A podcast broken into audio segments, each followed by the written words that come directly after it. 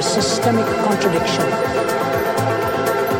my name symbolized all that was corrupt to society